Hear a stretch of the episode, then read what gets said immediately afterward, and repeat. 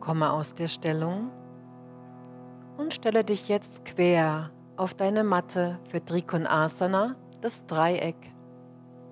Öffne deine Beine ganz weit. Die Fußaußenkanten sind parallel zueinander ausgerichtet. Deine Hüften sind gerade, deine Wirbelsäule lang. Die linke Hand liegt locker auf dem linken Oberschenkel. Atme ein, hebe deinen rechten Arm ganz lang nach oben und dehne deine ganze rechte Körperseite. Mit dem Ausatmen beuge dich nach links.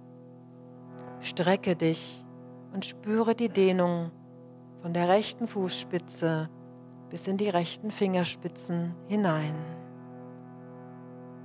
Das Dreieck dehnt und harmonisiert. So kannst du dich nach den wichtigen Dingen strecken.